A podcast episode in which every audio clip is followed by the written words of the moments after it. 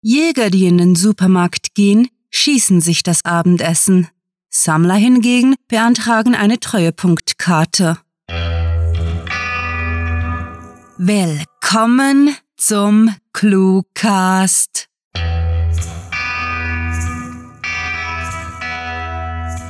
Wir freuen uns, euch zur heutigen Episode zu begrüßen.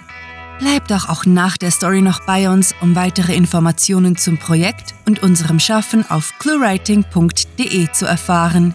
Zuerst wünschen wir euch viel Spaß mit der Kurzgeschichte.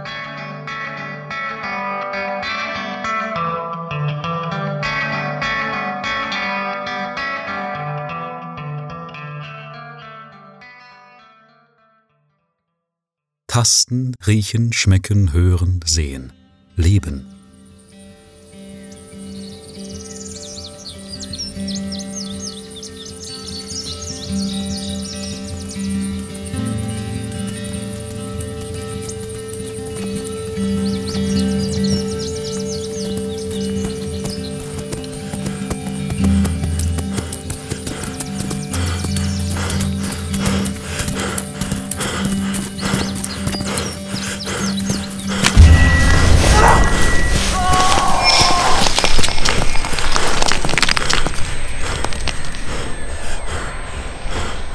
Gespalten, aufgeplatzt, zerrissen, aufgegangen wie die Blütenblätter einer Amaryllis.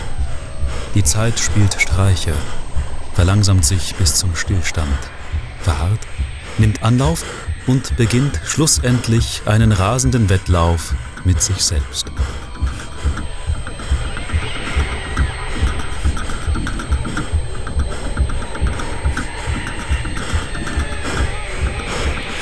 Das Pfeifen in meinen Ohren klingt ab.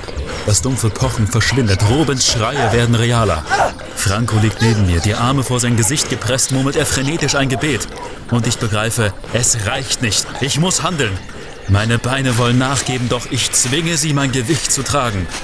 Ich habe keine Ahnung, was mit mir geschieht. Es kommt mir so vor, als fiele ein Großteil meines Geistes in einen tiefen Schlaf.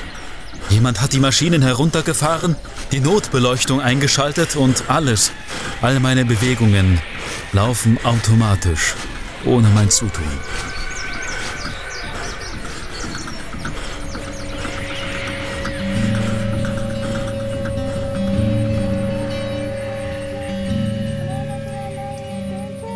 Ich taste nach der Hand meiner Mutter. Sie trägt ihren breitkremprigen Strohhut, singt berührt eine Hymne und reicht mir ein fruchtiges Bonbon. Zweimal schlafen, bis ich fünf werde. Und zum ersten Mal mit dem Riesenrad fahren und Zuckerwatte essen darf.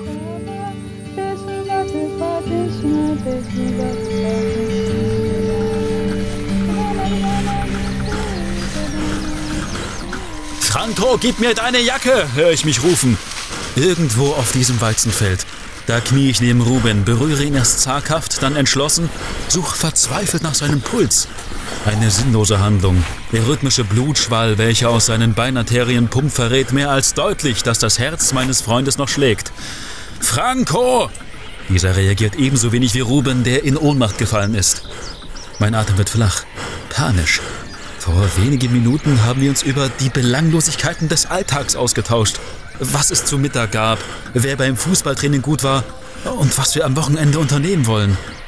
Ein Besuch bei Florence wollten wir machen, ihr, ihr Wildblumen und Federn bringen, weil sie trotz ihrer Blindheit Farben so liebt. Aber unser Bild von dem, was wichtig ist, hat sich schlagartig verzerrt.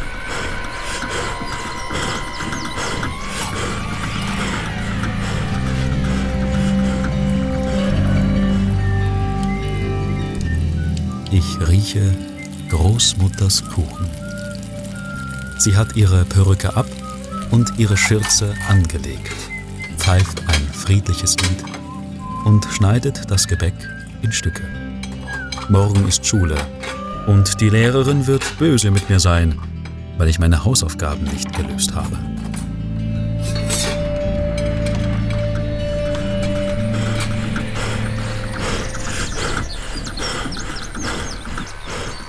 Franco, deine Jacke!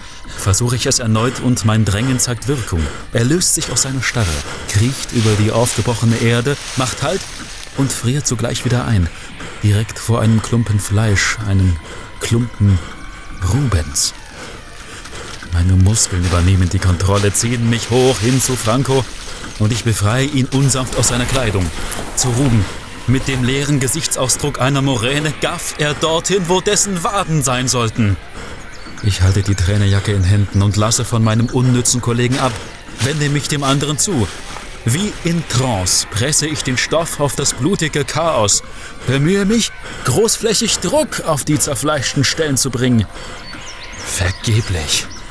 Ich kämpfe gegen Windmühlen, schießt es mir durch den Kopf. Selbst wenn ich mich mit meinem ganzen Körper auf Rubens Unterleib legte, fände das Blut seinen Weg.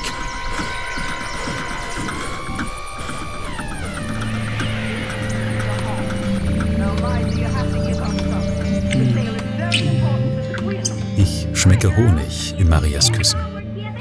Sie hat sich an meine Schulter gelehnt, folgt dem Film und spricht die Stellen, die sie gut kennt, leise mit. Wir kennen uns seit der ersten Klasse bald, ja, bald werde ich sie heiraten. Für immer an ihrer Seite bleiben.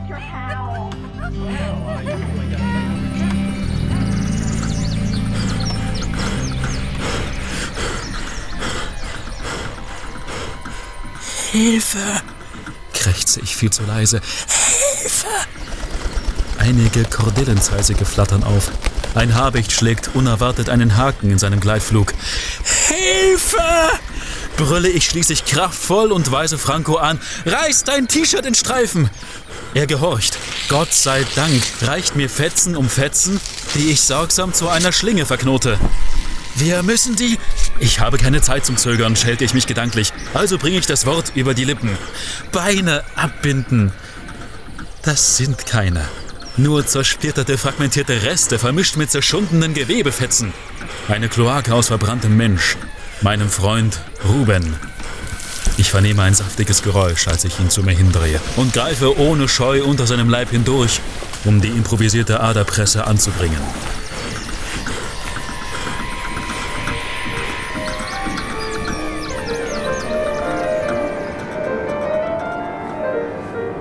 Ich höre eine Symphonie in Marias Hochzeit.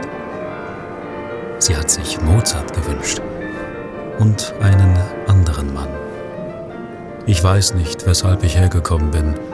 Vielleicht wollte ich unsere Verbindung feiern, denn wir werden diesen Tag ihr glücklichster und mein unglücklichster auf ewig teilen.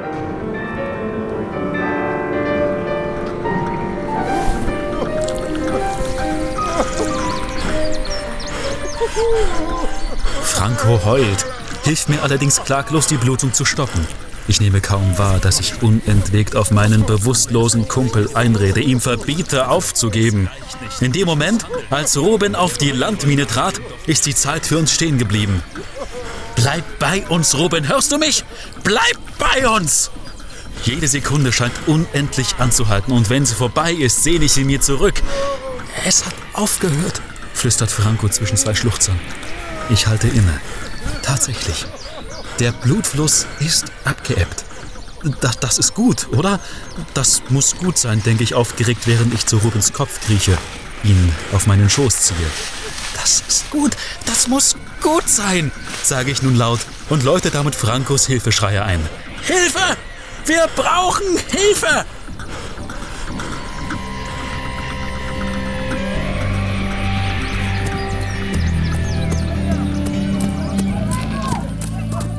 Sehe meine besten Freunde. Sie rennen neben mir über das Feld, jagen den Ball so wie ihre Jugend. Heute ist beinahe so wundervoll wie gestern. Ich sprühe vor Optimismus und Freude. Später wollen wir Florence besuchen, ihr Blumen und Gesellschaft schenken.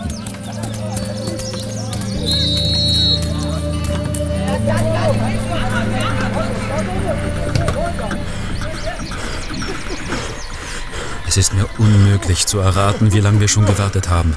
Endlich kommen Leute über das Weizenfeld gelaufen. Eine Frau im sonnengelben Trägertop bleibt auf halber Strecke stehen. Bedeutet einer anderen etwas, bevor sie kehrt macht. Vermutlich will sie ins Dorf, zum einzigen Telefon, um den Arzt in der Stadt zu informieren. Zumindest hoffe ich das. Hierher! kreischt Franco. Und ich werde ruhig, beobachte, wie sich Rubens Brust kaum merklich hebt und senkt. Gebe Acht, keinen seiner Atemzüge zu verpassen. Zuerst trifft der Sohn des Bauers ein, danach sein Vater mit der Schwester. Sie sinken neben uns nieder. Die Angst steht ihnen ins Gesicht geschrieben, doch mich kümmert sie nicht. Bleib bei uns, Ruben. Bleib bei uns.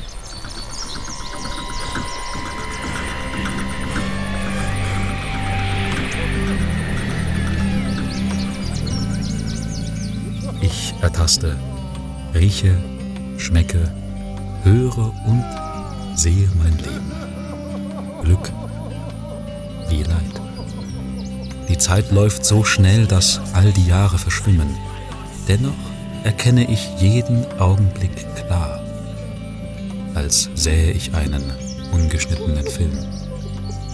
Jemand ruft meinen Namen, fleht mich an zu bleiben. Bei uns. Aber plötzlich blendet mich ein gleißendes Licht. Und ich verstehe.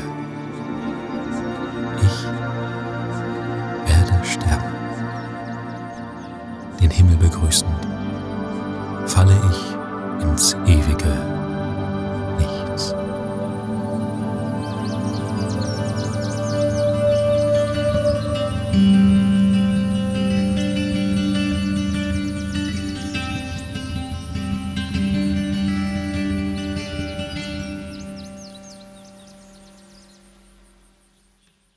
Das war Tasten, Riechen, Schmecken, Hören, Sehen. Leben geschrieben von Rahel. Für euch gelesen hat Clemens Weichert. Wir hoffen, die heutige Hörgeschichte hat euch unterhalten und würden uns freuen, wenn ihr noch ein wenig bei uns bleibt, damit wir euch mehr über ClueWriting erzählen können. Mit ClueWriting wird euch nie langweilig, denn wir haben hunderte Kurzgeschichten aus allen erdenklichen Genres zum Lesen für euch. Und sollte euch das digitale Leben kurz verleiden, dann werft einen Blick in unseren Shop, wo ihr das stets wachsende Sammelsurium der ClueWriting-Bücher sowie grandiotastisches Merchandise findet. Ach, und wenn wir schon von megalotastischen Dingen sprechen, wir möchten uns megalotastisch bei unseren Patreon-Fans bedanken, die sich für unsere Arbeit und euer Literaturvergnügen einsetzen. Möchtet ihr hier namentlich verewigt oder als Gastautor eingeladen werden? Habt ihr Lust auf exklusive Kurzgeschichten und viele Überraschungen aus dem Hause ClueWriting? Kein Problem. Auf patreon.com slash cluewriting erfahrt ihr, wie ihr euch und uns eine literarisch famose Zeit gönnt. Und kennt ihr bereits unsere Sprecher, die euch die Hörgeschichten taufrisch in die Gehörgänge liefern? Besucht diese Helden des Cluecast auf cluewriting.de und vergesst nicht, dem Echo ihrer Stimmen zu folgen. Hm, diese Episode neigt sich dem Ende zu. Doch wir lassen euch nicht allein. Nein! Wenn ihr uns auf Facebook liked und unseren Newsletter abonniert, sind wir immer für euch da, ob auf eurer Wall oder in eurer Mailbox. Mit fantastiliardischem Dank fürs Zuhören und den besten Wünschen. Eure Cluecaster.